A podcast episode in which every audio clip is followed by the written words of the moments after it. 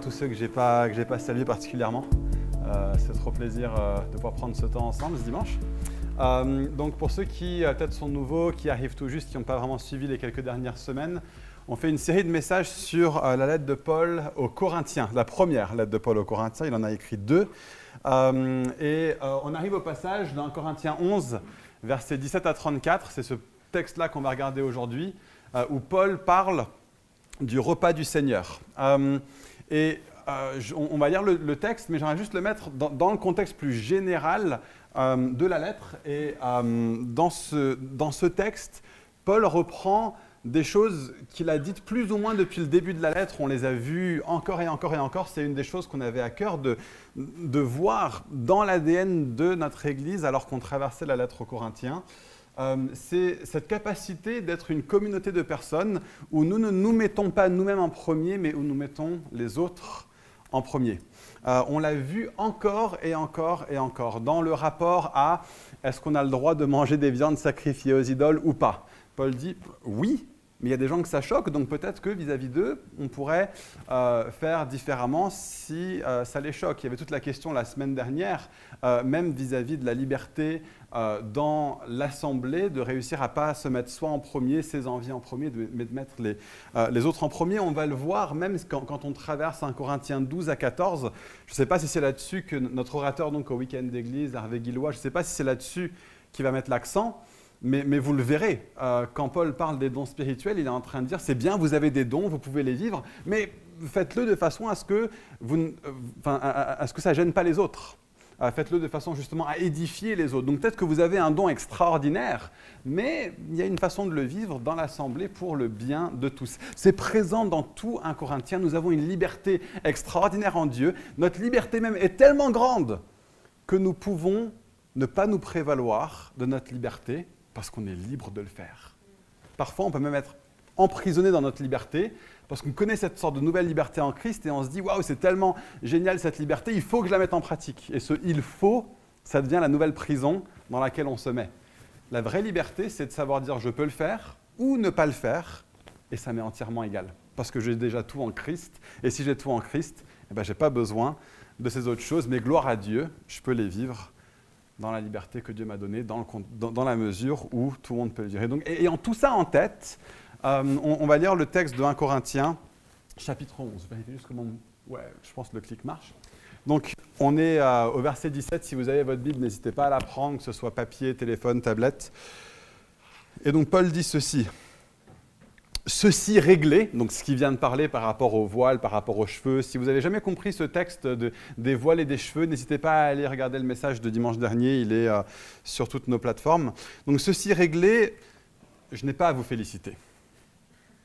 Vos réunions, c'est trash quand même, hein, vos réunions, loin de vous faire progresser, vous font du mal. Tout d'abord, lorsque vous vous réunissez en assemblée, il y a parmi vous des divisions, me dit-on, et je crois que c'est en partie vrai. Il faut même qu'il y ait des scissions parmi vous, afin qu'on voie ceux d'entre vous qui résistent à cette épreuve. Mais quand vous vous réunissez en commun, ce n'est pas le repas du Seigneur que vous prenez. Car au moment de manger, chacun se hâte de prendre son propre repas, en sorte que l'autre a faim, tandis qu'un autre est ivre. N'avez-vous donc pas des maisons pour manger et boire?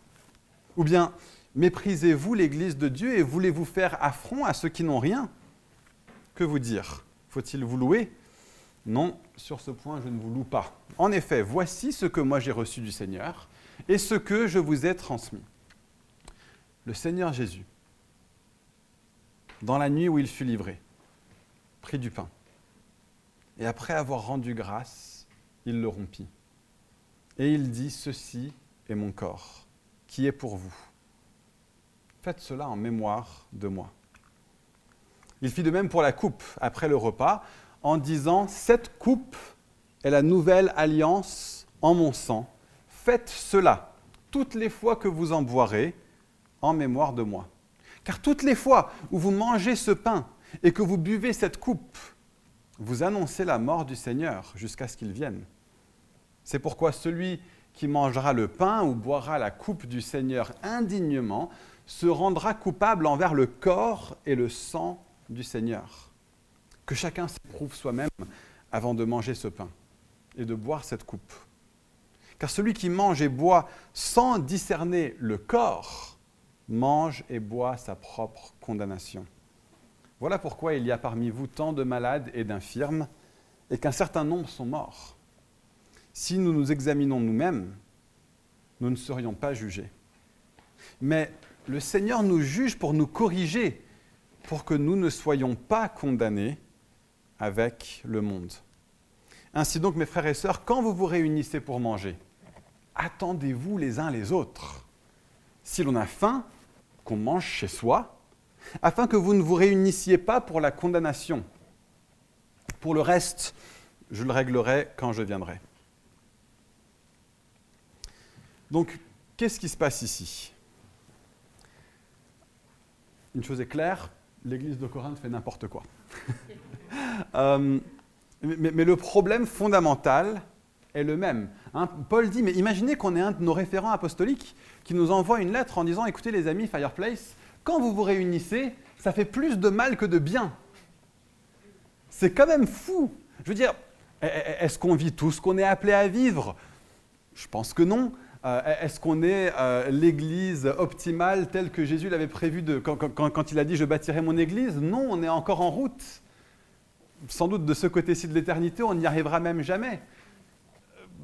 Qu'on nous dise oui, il manque ceci, il y a telle lacune, il y a ça qui n'est pas encore mis en place, il y a telle fondation qui n'est pas encore posée, je veux bien l'entendre. Mais qu'on nous dise, mais quand vous vous réunissez, ce serait mieux que vous vous réunissiez pas en fait. Ça fait plus de mal que de bien. C'est quand même grave ce que Paul dit à, l'église de Corinthe, et le problème fondamental est le même.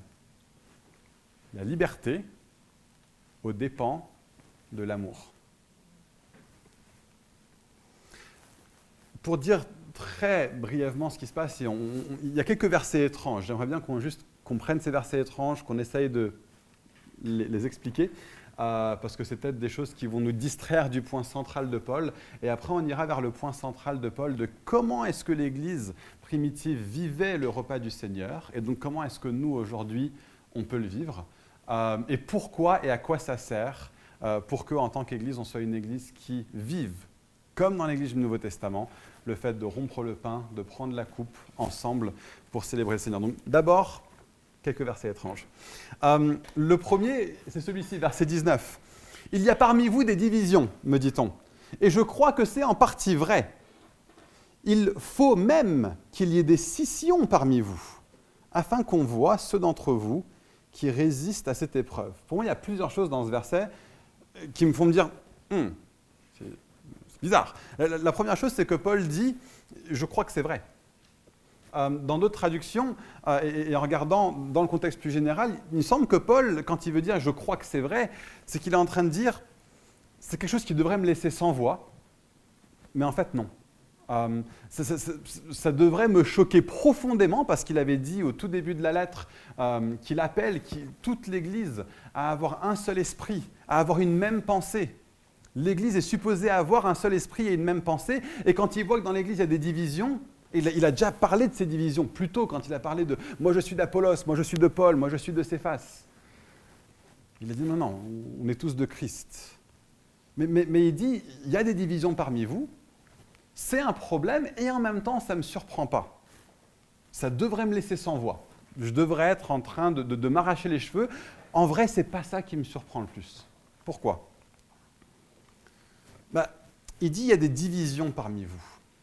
Et il devrait même y avoir des scissions. Qu'est-ce que c'est ces choses? Il dit dans l'Église, il y, a, des factions. Certaines personnes disent ceci, d'autres personnes disent cela. Ça devrait être profondément choquant dans une église de vivre ça. Et Paul dit, finalement, ça ne me choque pas tant que ça, voire même ça devrait aller plus loin que ça. Il devrait non seulement y avoir quelques personnes qui ne sont pas d'accord avec ce qui est dit, mais même des personnes qui disent, moi je vais voir ailleurs, des scissions. C'est quand même, enfin, c'est curieux que Paul dise ça. Il devrait être en train non, non, non, peace and love, on reste tous ensemble. on met un pansement sur les problèmes. Et Paul dit non, non, il y, a des fois, il y a des gens qui sont là avec un discours qui n'est clairement pas de Dieu. Et ces personnes-là, c'est normal qu'au bout d'un moment, elles se disent hmm, On n'est pas en communion ici. On se rend compte qu'on n'a pas le même évangile. L'Église est supposée avoir un évangile qui est clair, qui est net, qui est pur, qui est intègre, qui est biblique, de telle sorte que des personnes qui viennent en essayant d'avoir un autre discours, au bout d'un moment, se rendent compte, non, c'est pas ici que ça se passera. Parce que l'Église devrait avoir des responsables qui sont capables de mettre des lignes claires par rapport aux choses fondamentales et aux choses essentielles et aux choses centrales. Mais il parle de ceux qui résistent à cette épreuve, de ceux qui résistent à cette épreuve. Le, mot qui est utilisé pour épreuve, c'est en fait l'idée d'une pièce de monnaie. Est-ce qu'elle est authentique ou est-ce qu'elle est falsifiée hein, on, éprouvait des pièces pour voir est-ce que cette pièce-là est vraiment authentique. Hein. c'est, comme les petits trucs avec les billets là, euh, qui disent est-ce que le billet est un vrai billet ou un faux billet? Il dit à un moment donné, il doit se passer quelque chose qui fait qu'il y a des personnes qui vont être là en train de dire l'évangile que je prêche, le Jésus auquel je crois, n'est pas le Jésus biblique. Et on me l'a fait très clairement comprendre. Donc voilà ce que Paul est en train de dire dans ce contexte. Il y a parmi vous des divisions, me dit-on. Je crois en partie que c'est vrai. Il faut même qu'il y ait des scissions parmi vous afin qu'on voit ceux d'entre vous qui sont authentiques, ceux d'entre vous qui ont un christianisme qui est vraiment issu d'une véritable conversion. Il y a un autre verset qui est un petit peu étrange, c'est le verset 30. Il parle du repas du Seigneur et il dit, voilà pourquoi il y a parmi vous tant de malades et d'infirmes et qu'un certain nombre d'entre vous même sont morts. On était en train d'étudier ce passage euh, avec notre groupe de maison, avec notre braise, euh, jeudi dernier. Et euh, bon, on était assez nombreux, on s'est mis en deux groupes. Dans, notre groupe, il y a une personne qui a dit, mais moi j'ai des questions, je ne comprends pas ce verset, qu'est-ce qu'il veut dire? Je lui ai dit moi non plus. Pour être franc, réponse honnête, qu'est-ce que ce texte veut dire? Je ne peux pas vous dire euh, de façon très claire et nette qu'est-ce que ça veut dire exactement, qu'est-ce que Paul veut dire. Il n'y a pas d'autres passages dans le Nouveau Testament qui parlent de cette manière-là. Il y a même des passages qui disent des choses qui nous aident à comprendre au moins ce que le texte ne dit pas. Je ne peux pas me tenir ici et vous dire, j'ai lu plein de commentaires pourtant. J'ai lu plein de commentaires et je n'ai pas trouvé de réponse qui me satisfont, qui me satisfassent, je ne sais pas. Par contre, il y a des choses que je peux dire, je pense, qui vont nous aider à bien vivre euh, notre rapport à la maladie et à la guérison en tant que chrétien aujourd'hui. Première chose, la guérison n'est pas automatique. La guérison n'est pas automatique. Euh, on, a, j'entends de plus en plus d'enseignements qui disent en gros, fais une telle déclaration et tu auras ta guérison. La Bible n'enseigne pas ça. Euh, et la Bible enseigne même justement l'inverse. Euh, il y a, d'autres personnes qui vont venir euh, et, qui vont dire que euh, la guérison n'existe même pas de ce côté-ci de la croix parce que Jésus a pris sur lui nos, maladies. et je l'ai mis là, tac. et qui vont dire en fait la maladie n'est pas réelle, on n'a que des symptômes. Non, ce n'est pas vrai. Ce passage parle clairement de personnes qui sont malades, infirmes et même qui sont mortes. C'est de l'autre côté de la croix que se passe ce verset. Dans Jacques, Paul dit Certains d'entre vous sont-ils malades? Qu'ils appellent les responsables et qu'ils prient. Cet enseignement est un enseignement qui met trop l'accent sur ce qui se passera quand Jésus sera revenu. Quand Jésus sera revenu, l'œuvre de la croix qui est déjà effective aujourd'hui en partie sera pleinement accomplie et totale. Aujourd'hui, elle ne l'est pas. Nos maladies sont des maladies réelles. Mais gloire à Dieu, librement, Dieu guérit en réponse à la prière. Dieu guérit en réponse à la prière. Mais ce n'est pas automatique. On ne peut pas juste dire, parce que je crois en Jésus, ma maladie sera guérie. Il y a même des fois où, euh, et ce texte nous le dit, où Dieu se sert de nos maladies pour quelque chose. On voit dans ce passage que Dieu s'en sert pour nous instruire, verset 32.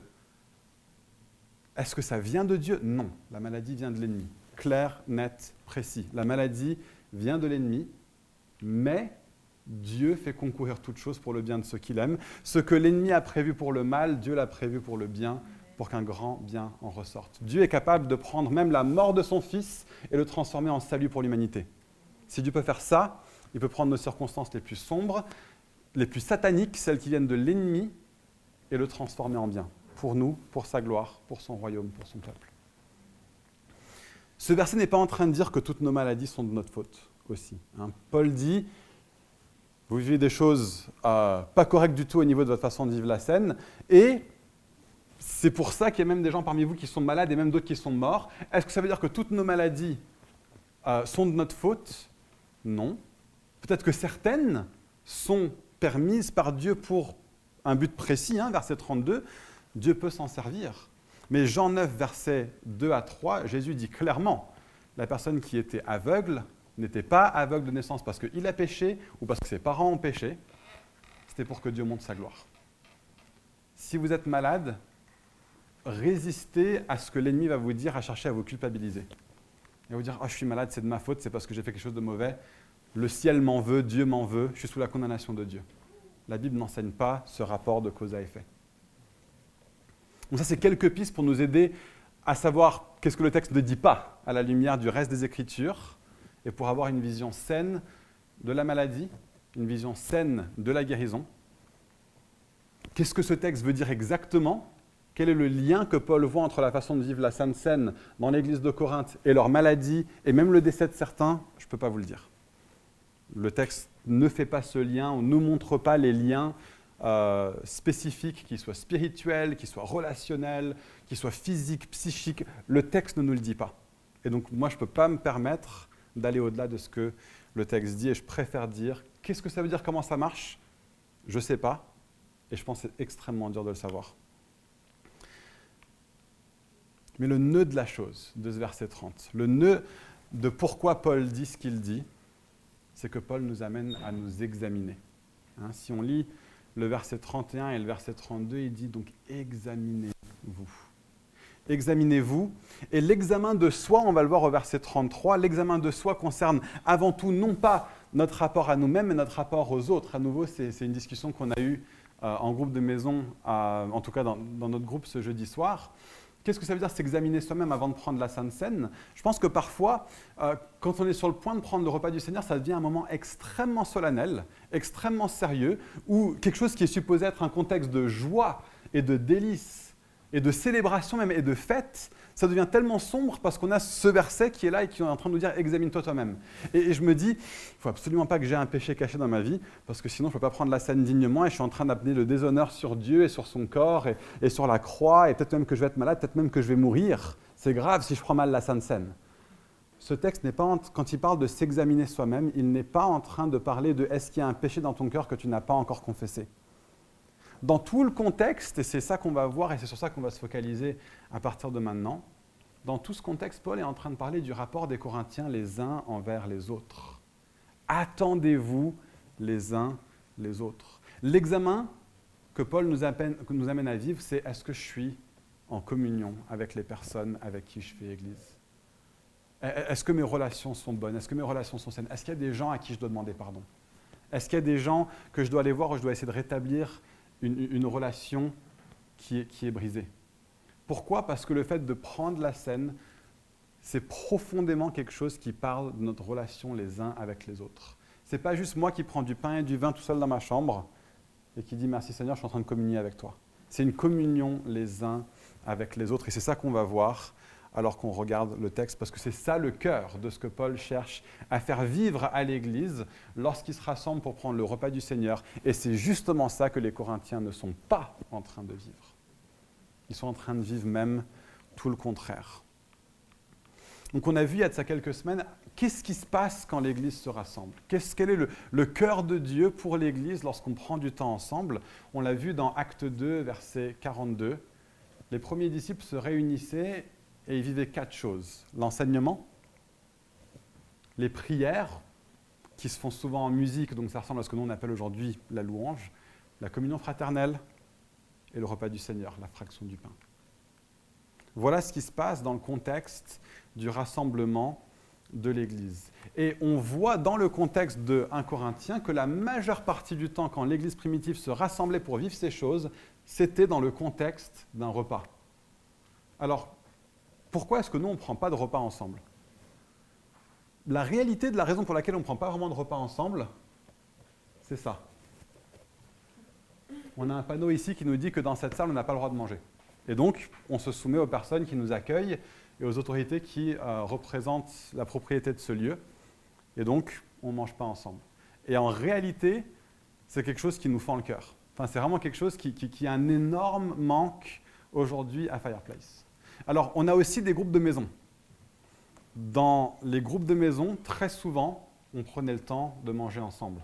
Et je dis prenait, pourquoi? Covid Super Covid. Euh, euh, couvre-feu, 20h. Nous, ça fait presque un an qu'avec notre groupe de maison, on ne s'est pas vu en vrai, ensemble, dans une même pièce. Les amis, dès qu'on le fait, ça va être la ripaille. ça, va être mais le, buffet du siècle. On aura beaucoup de vaisselle le lendemain, ça je peux vous le garantir. Et, au cœur de ce qui se passera quand on se rassemblera dans les maisons, on prendra le pain on prendra le vin et on communiera ensemble à la table de Dieu. La raison pour laquelle on fait quelque chose d'assez bizarre au vu de beaucoup, enfin de la façon de faire de beaucoup d'églises, la raison pour laquelle une fois par mois, à nouveau Covid permettant, on va dans un lieu complètement différent, on, on bousille notre calendrier d'église, on, va nous dire c'est pas du tout lisible pour les visiteurs. C'est pas grave, on a besoin de manger ensemble. Et donc une fois par mois, on va autre part qu'ici pour une journée entière, et on met l'accent sur le fait de pouvoir manger ensemble, et quand on mange ensemble, on prend le pain, on prend le vin, on communie, on se souvient du Seigneur. Le rassemblement d'église normal dans l'église du Nouveau Testament, c'est autour d'un repas. C'est pas, pas extraordinaire ça? On n'a pas l'habitude de le vivre. Et, ce qui se passe, c'est que très souvent, euh, dans, notre contexte, on prend un temps comme ça, où on est tous un petit peu assis sur nos chaises, en rang, une personne devant. Ça fait presque salle de... Enfin, en plus, avec les gradins, ça fait carrément salle de conférence ici. Euh, et à un moment donné, euh, on sort du pain et du vin, et puis on se dit, ah bah tiens, si, on prenait, enfin, c'est même pas un repas, c'est même pas un apéro, c'est une sorte de micro-repas. Dans le contexte du Nouveau Testament, on prend un repas. Dans le contexte de Jésus, ils sont à table en train de prendre un repas dans Jean 13, 14, 15. Et dans ce contexte du repas, on prend un moment où on dit, les amis, il y a quelque chose qui nous rassemble ici, qui est bien plus que le fait de vouloir manger ensemble. Nous voulons manger ensemble parce que nous sommes le peuple de Dieu. Et nous sommes le peuple de Dieu parce que à la croix, Jésus est mort pour nous pour faire de nous un peuple. Nous qui n'étions pas un peuple, sommes devenus un peuple. Nous qui étions ennemis de Dieu, sommes devenus amis de Dieu. Nous qui étions étrangers, sommes devenus un en Christ. Et c'est pour ça qu'on prend le repas de Dieu ensemble. Manger ensemble, c'est la base de la vie chrétienne. C'est le, christianisme 1.0. Et manger ensemble, c'est le contexte du repas du Seigneur, tellement souvent dans le Nouveau Testament. Et donc, quel est le sens du repas du Seigneur dans ce passage? Ben, On voit verset 24 que le repas du Seigneur, c'est d'abord un symbole. Jésus, lorsqu'il a institué ce repas, a dit, en montrant le pain, ce pain est mon corps qui est donné pour moi. C'est un symbole. Quand il a pris la coupe, il a dit, ce coupe est le sang de la nouvelle alliance, versé pour vous tous.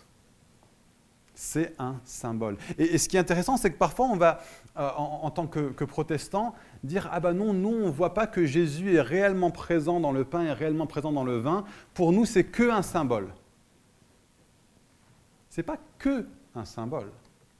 Le fait de dire que c'est un symbole n'atténue pas la force de ce qu'on vit alors qu'on prend le repas du Seigneur. Le symbole, peut-être même, on pourrait dire, fait que c'est encore plus fort. Pourquoi? Parce qu'on est en train de dire que la présence de Jésus et ce qu'il a fait à la croix est tellement grand qu'on ne peut pas le résumer à du pain et à du vin. Le pain et le vin sont des panneaux indicateurs, des signes qui pointent vers quelque chose de tellement grand, de tellement splendide, de tellement merveilleux qu'on ne peut pas le résumer à quelque chose de terrestre. Et donc ces choses terrestres que sont le pain et le vin nous rappellent, nous pointent quelque chose de tellement éternel, tellement grand, tellement universel, tellement infini, qu'on ne peut de toute façon pas le désigner, le prendre, le, saisir pleinement nous. Et donc, parce que c'est tellement grand, on a besoin de symboles. Le symbole n'est pas en train de nous parler de la petitesse du repas du Seigneur. Le fait de dire que c'est un symbole nous parle de la grandeur de celui qui est désigné par le repas du Seigneur. Ceci est mon corps. Ceci est mon sang. C'est un symbole. Le repas du Seigneur, c'est une communion. Paul dit au verset 33, Attendez-vous. Attendez-vous les uns les autres. Si, quelqu'un n'est pas là, si quelqu'un est pris dans les bouchons, on ne commence pas encore le repas du Seigneur. Il nous manque quelqu'un. Il nous manque quelqu'un. C'est une communion. Attendez-vous les uns les autres. Dans ce contexte, c'est particulièrement grave le fait de ne pas s'attendre. Parce que dans le contexte de Rome et de Corinthe, il y avait des hommes libres et il y avait des esclaves. Les hommes libres avaient la belle vie. Tu peux plus ou moins sortir de chez toi quand tu veux, euh, parce que tu as des esclaves qui font tout pour toi à la maison. Donc le fait de faire le ménage, le fait de préparer le repas pour quand tu rentres de la célébration de l'église, euh, le, fait de préparer tes enfants, tu as des esclaves qui le font pour toi, donc arriver à l'heure pour le rendez-vous, il n'y a pas de souci d'arriver à l'heure. Et puis comme c'est souvent les personnes euh, qui étaient libres qui avaient le plus de moyens, c'est eux qui ramenaient la plupart du repas, c'est eux qui ramenaient les meilleurs mets. Quand on prend le repas ensemble, hein, c'est chacun apporte des repas et des, choses et puis on les partage les uns avec les autres, à nouveau très Covid-friendly. Euh, chacun, rapporte quelque chose. Et, ce qui se passe, c'est que quand tout le monde est là, on partage ce qu'on a. Et ceux qui ont plus permettent à ce que ceux qui ont moins puissent avoir plus. Je donne ce que j'ai parce que je ne pense pas avant tout à moi, je pense à l'autre. C'était supposé être ça l'esprit du repas du Seigneur qui est vécu dans l'Église primitive et qui devrait être vécu par nous aussi. Et les esclaves ne pouvaient pas forcément se libérer pour arriver à l'heure. Pourquoi? Parce que leur maître d'esclaves, peut-être même qui était membre d'Église avec eux, les esclaves devaient finir leur tâche, ils ne pouvaient pas sortir quand ils voulaient, ils devaient attendre la permission de la part de leur maître pour pouvoir sortir et pour pouvoir aller à la rencontre de l'Église à temps.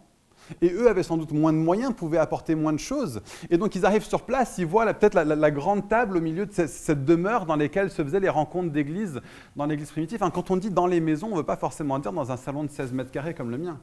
Souvent, les maisons dans lesquelles se réunissait l'Église avaient une sorte de grande cour, et une maison était à la fois un lieu familial et puis un lieu de vie où il y avait souvent un business familial, des gens qui travaillaient avec ce business familial, quelques esclaves aussi, euh, qui étaient là. Et, puis, mais c'était une sorte de, sorte de microcosme, de mini-communauté. Et dans ces endroits-là, quand il y avait des gens qui avaient des grandes demeures, des domus romaines qui se convertissaient, ils mettaient ces lieux-là à disposition pour que l'Église puisse s'y rassembler. Et tu pouvais rassembler entre 100, 150, 200 personnes sans problème. C'était des salles qui ressemblaient souvent plus à cette taille-ci d'ailleurs euh, qu'à nos salons. Au moment où les esclaves arrivaient, ils voient cette grande table qui a été défoncée par les personnes euh, qui, sont plus riches, qui, ont pu arriver avant, qui ont rapporté les meilleures choses. Eux arrivent peut-être avec leur, petit quelque chose qu'ils voulaient apporter pour partager avec les gens. Il n'y a, plus rien qui est là. Et, Paul est en train de dire, mais c'est scandaleux cette façon de le vivre. Les amis, si vous avez faim, mangez avant. Comme ça, quand vous arrivez, vous allez pouvoir montrer un petit peu de retenue pour vous attendre les uns les autres le temps que chacun puisse arriver au repas qu'on vit en commun. C'était supposé être un contexte de communion. Attendez-vous les uns les autres. C'est un mémorial. Le repas du Seigneur était un mémorial. Verset 24, verset 25, faites ceci en souvenir de moi. Faites ceci en mémoire de moi lorsqu'on prend le repas du Seigneur, on le fait en regardant vers l'arrière à ce que Dieu a fait. Le repas du Seigneur, fondamentalement, c'est ça. Si on n'a pas ça, nous n'avons pas le repas du Seigneur. Si c'est juste un rituel qu'on fait, nous n'avons pas le repas du Seigneur. Le repas du Seigneur est là pour nous souvenir de ce que Dieu a fait en Christ, pour nous libérer de nos péchés. Le symbole est là pour servir de mémorial.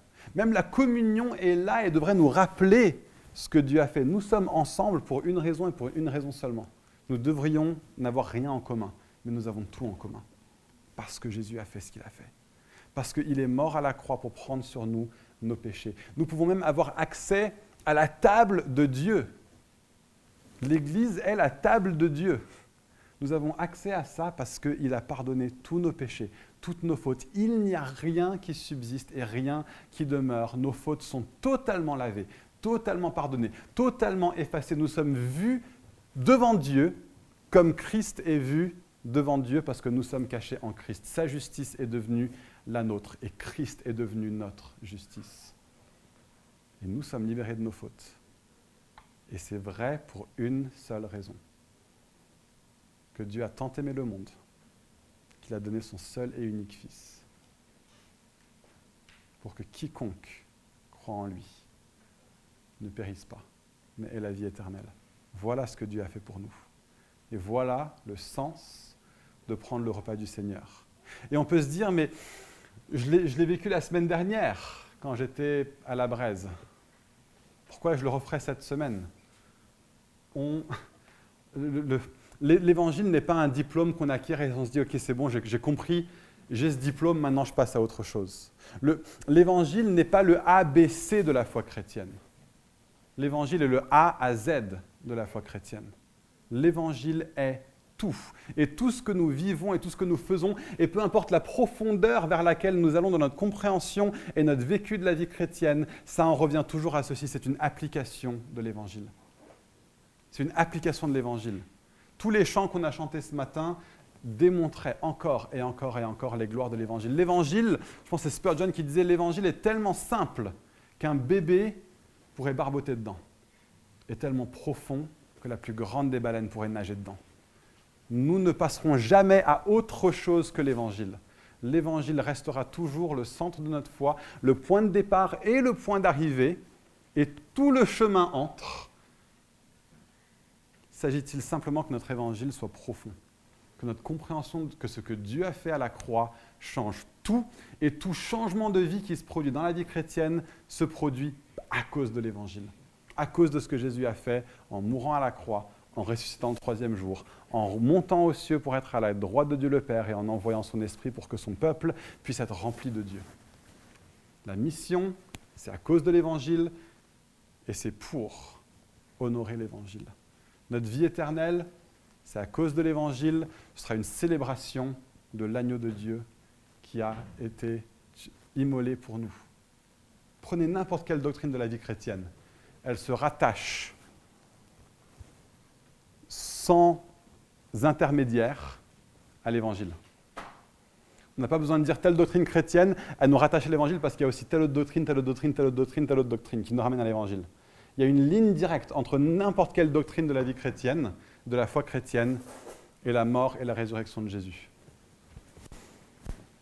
Et donc nous en souvenons, souvent. Et enfin, c'est une proclamation. À chaque fois que vous le faites, vous proclamez, vous déclarez, vous annoncez la mort de Jésus jusqu'à son retour. La Sainte Seine est en fait une forme de prédication. C'est une façon de dire à ceux même qui, qui n'appartiennent pas encore au Seigneur, voici ce que Jésus a fait, et voilà pourquoi c'est important, et voilà le centre de notre foi. Jésus-Christ est mort, et donc nous rompons ce pain, et nous buvons cette coupe. Donc le sens du repas du Seigneur, c'est que c'est un symbole, c'est une communion, c'est un mémorial, et c'est une proclamation. Alors pour nous, Comment est-ce que nous, on vit ça? Surtout dans un contexte comme le nôtre, une grande ville comme Paris, on est éloignés les uns des autres, même en, entendant d'où viennent les personnes qui nous rendent visite aujourd'hui. On est éparpillés aux quatre coins d'une des plus grandes villes d'Europe. Comment est-ce qu'on fait pour vivre ça? Ben, Une première chose, c'est donnons-nous, surtout avec l'allègement, dans ta grâce Seigneur, des mesures petit à petit. Ne nous contentons pas de nous réunir ensemble avec un grand nombre, mangeons ensemble. Mangeons ensemble. Soyons dans nos maisons les uns les autres. Exerçons l'hospitalité les uns avec les autres, les uns envers les autres. Ouvrons nos tables. Peut-être les dimanches midi, c'est un bon moment. Rebecca et moi, on a trouvé que c'est un bon moment pour juste dire, bah, plus ou moins tous les dimanches midi, de toute façon, on est ensemble au même endroit. Autant faire chemin jusqu'à chez nous pour aller manger ensemble euh, après, après la célébration ayons des contextes dans nos vies où nous ouvrons nos maisons aux autres. Ça ne veut pas forcément dire mettre, un grand repas 4 étoiles. On, est une famille.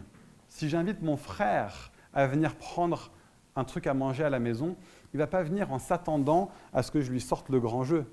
C'est mon frère, il vient à la maison. C'est normal. Nous sommes frères et sœurs. Ne nous mettons pas la pression de faire le grand show quand les gens viennent chez nous. Si, si c'est des pâtes, et un petit peu de sauce tomate, un petit fromage à la fin, pourquoi pas, et surtout du pain et du vin. Et vous pouvez demander aux invités de rapporter le pain et le vin. Ça se fait très bien culturellement, ça. Une petite baguette, une bouteille, il y a moyen Allez, il y a moyen. C'est pas supposé être quelque chose de compliqué, mais mangeons ensemble. Et quand nous mangeons ensemble, communion. Quand nous mangeons ensemble communion, nous ne nous contentons pas juste de nous dire on est potes et on prend un repas ensemble. on est frères et sœurs et on prend un repas ensemble. Et le repas que nous prenons ensemble est le signe que le fait que nous mangeons ensemble, ce n'est pas juste parce qu'on a des atomes crochus et des affinités, c'est parce qu'on est bien plus profondément attachés que ça. On est frères et sœurs. Et Christ est le centre de qui nous sommes. Et prendre un repas ensemble, c'est déjà formidable. Prendre un repas ensemble autour de Christ, c'est tellement plus. C'est tellement, tellement plus. J'aime trop manger avec des gens. On, aime ça. Euh, ce n'est pas seulement quelque chose qu'on fait par discipline pour être des bons responsables d'église. On aime ouvrir notre maison, on aime trop avoir des gens chez nous, ça nous fait plaisir. Mais il y a quelque chose qui se passe quand on dit juste, hey, oh, reconnaissons juste que Jésus est dans cette pièce. Prenons un petit peu de temps à reconnaître la présence de Christ dans les uns les autres. Hein. Quand, Paul dit discerner le corps, il n'est pas en train de dire discerner que le corps est présent dans le pain. Il est en train de dire discernons que Jésus est présent dans chacune des personnes qui partagent ce pain. Mangeons ensemble et communions ensemble lorsque nous mangeons ensemble. Alors peut-être que vous allez me dire, mais je ne sais pas comment faire. J'ai jamais présidé à la Sainte Seine, j'ai pas fait une fac de théologie, moi. Je vais être franc, j'ai jamais appris à présider à la Sainte Seine en fac de théologie. Moi, j'ai appris à présider à la Sainte Seine dans les maisons de pères et de mères spirituels qui nous ont conduits à prendre le repas du Seigneur ensemble. C'est comme ça que j'ai appris, en regardant d'autres faire et en disant ok, c'est pas compliqué. Je suis pas un expert, mais je peux au moins le faire un petit peu. Donc, j'ai commencé la semaine dernière avec une formation éclair sur comment est-ce qu'on interprète la Bible. Je finis aujourd'hui avec une formation éclair sur comment est-ce qu'on euh, est-ce prend un temps de sainte scène quand on mange ensemble. Ma première chose, euh, trouvons un moment adapté dans le repas.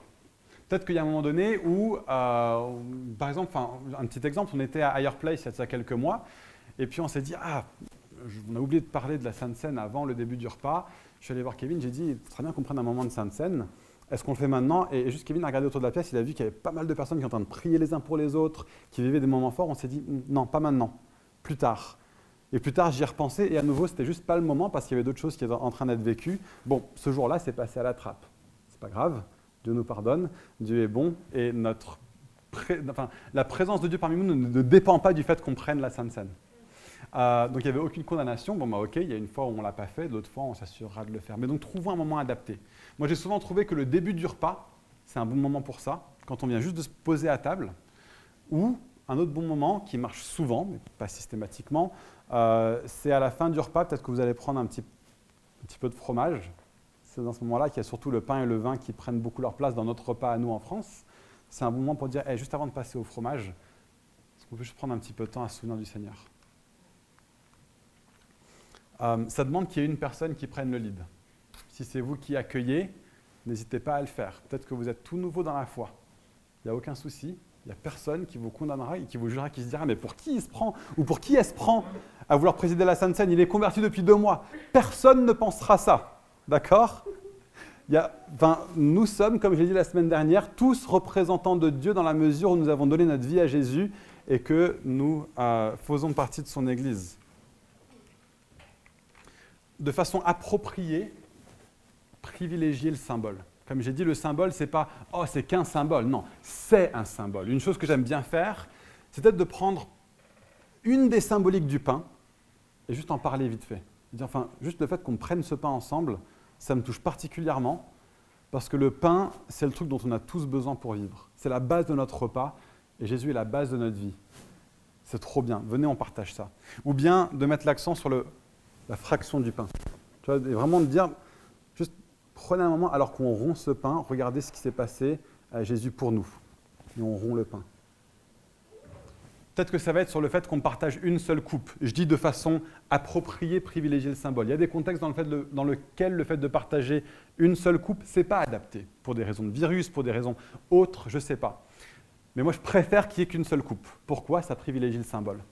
J'en fais pas une règle, j'en fais pas une religion j'en fais pas un, sine qua non de la Sainte Seine, mais privilégions le sens fort du, symbole que représente un seul pain, une seule coupe, rompu pour nous, versé pour nous, le fait que le pain est la base de notre alimentation, le fait que le vin est la base de la fête, euh, toutes ces choses-là nous rappellent quelque chose de l'Évangile.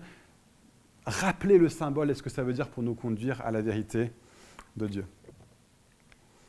vivez-le ensemble. Vivez-le ensemble. Ça peut même être en famille. Si vous avez des enfants à la maison, on, a commencé à faire de ça une culture chez nous. Maintenant, c'est les enfants, le plus souvent, qui nous disent, dès qu'ils voient qu'on a du pain et du vin à, table, est-ce qu'on peut rompre le pain? Et, de plus en plus, ils sont en train de grandir, ils prennent de plus en plus de maturité, juste en famille. L'autre jour, on a pris un temps qui était extrêmement fort, mais vraiment, enfin, juste la, présence tangible de Dieu au milieu de notre famille, alors qu'on prenait du temps à rompre le pain, et, à partager cette coupe ensemble dont les petits-enfants, ils, mettent leurs leur, doigts dans le vin, ils le prennent, si le vin est un petit peu rêche, ils font la grimace. Euh, mais, mais, vivez-le ensemble. C'est quelque chose qu'on prend les uns avec les autres. Et quand je dis vivez-le ensemble, ça peut aussi être dire, bah, on rompt le pain, on prend le vin, et nous ne nous contentons pas juste de ça. Prenons du temps à prier les uns pour les autres. Est-ce que quelqu'un a un besoin? Hein, on, a pris notre repas communautaire, on, a, enfin, on mis l'accent intentionnellement sur la présence de Dieu parmi nous à travers la Sainte Seine. Allons même plus loin. Est-ce que je peux prier pour toi? Ou venez, on prend un petit temps de louange. Est-ce que quelqu'un veut juste commencer un chant et puis c'est pas grave. Ce sera pas très beau. On n'est pas des bons chanteurs. C'est pas grave. Mais juste, ils ont chanté après la première scène. Prenons un chant. Ça peut être tout simple mais vivons quelque chose ensemble. Invitons les. Il y a peut-être une personne qui préside parce que c'est simple, mais ensuite invitons les uns et les autres aussi à prendre le lead, à nous conduire dans quelque chose avec Dieu. Vivez-le comme un moment privilégié, pas juste comme un truc qu'on fait pour le fait de le faire. C'est pas juste ah tiens, il faudrait qu'on prenne la Sainte Seine, allez hop, tac, tac, c'est bon, c'est fait, allez, on passe à autre chose. Marquons le moment. C'est un, un moment dans le temps qu'on peut prendre, qu'on peut marquer, qu'on peut vivre. N'hésitons pas, si c'est quelque chose qui nous vient naturellement à apporter un peu de solennel, si ça nous vient, ou à apporter quelque chose de profond, si c'est quelque chose que Dieu fait en nous, à partager quelque chose que Dieu a fait en nous, marquons le moment. Ce n'est pas juste euh, on le fait pour le fait de le faire. C'est bon, on a coché la case, on est des chrétiens qui prennent la Sainte Sainte. C'est quelque chose de beaucoup plus que ça. Et donc, alors qu'on fait ça, Jésus devient intentionnellement le centre du temps qu'on passe ensemble. Ça peut déjà être le cas sans la Sainte Seine. On n'a pas besoin de la Sainte Seine pour que ce soit le cas, mais la Sainte Seine, le repas du Seigneur, conduit à ça de façon très forte.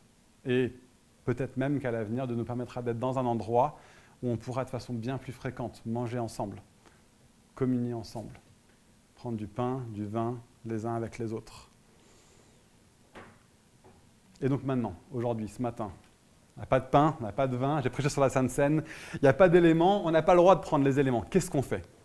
Comment est-ce qu'on répond à ce message-là tout de suite sur l'instant ben, Vous savez quoi? On va chanter ensemble pour célébrer Jésus. Et alors qu'on chante ensemble pour célébrer Jésus, il y a le symbole. On chante. Il y a la communion, parce qu'on chante ensemble. Il y a le mémorial, parce qu'on chante pour célébrer Jésus. Et il y a la proclamation, parce que c'est Jésus qu'on chante. La Sainte Seine est un moment pour vivre toutes ces quatre choses, mais il n'y a pas que la Sainte Seine qui nous permet de vivre ces quatre choses. Et donc je vous invite à prendre un temps, Rebecca va nous conduire dans un champ. Vivons-le avec ces quatre choses en tête. Le symbole, la communion, le mémorial et la proclamation. Et je vous invite, alors que les restrictions sont levées de façon appropriée, soyons un peuple qui mettent le repas du Seigneur au centre de nos temps ensemble, que ce soit en petits groupes, en grands groupes, pour la gloire de Dieu et pour honorer son nom.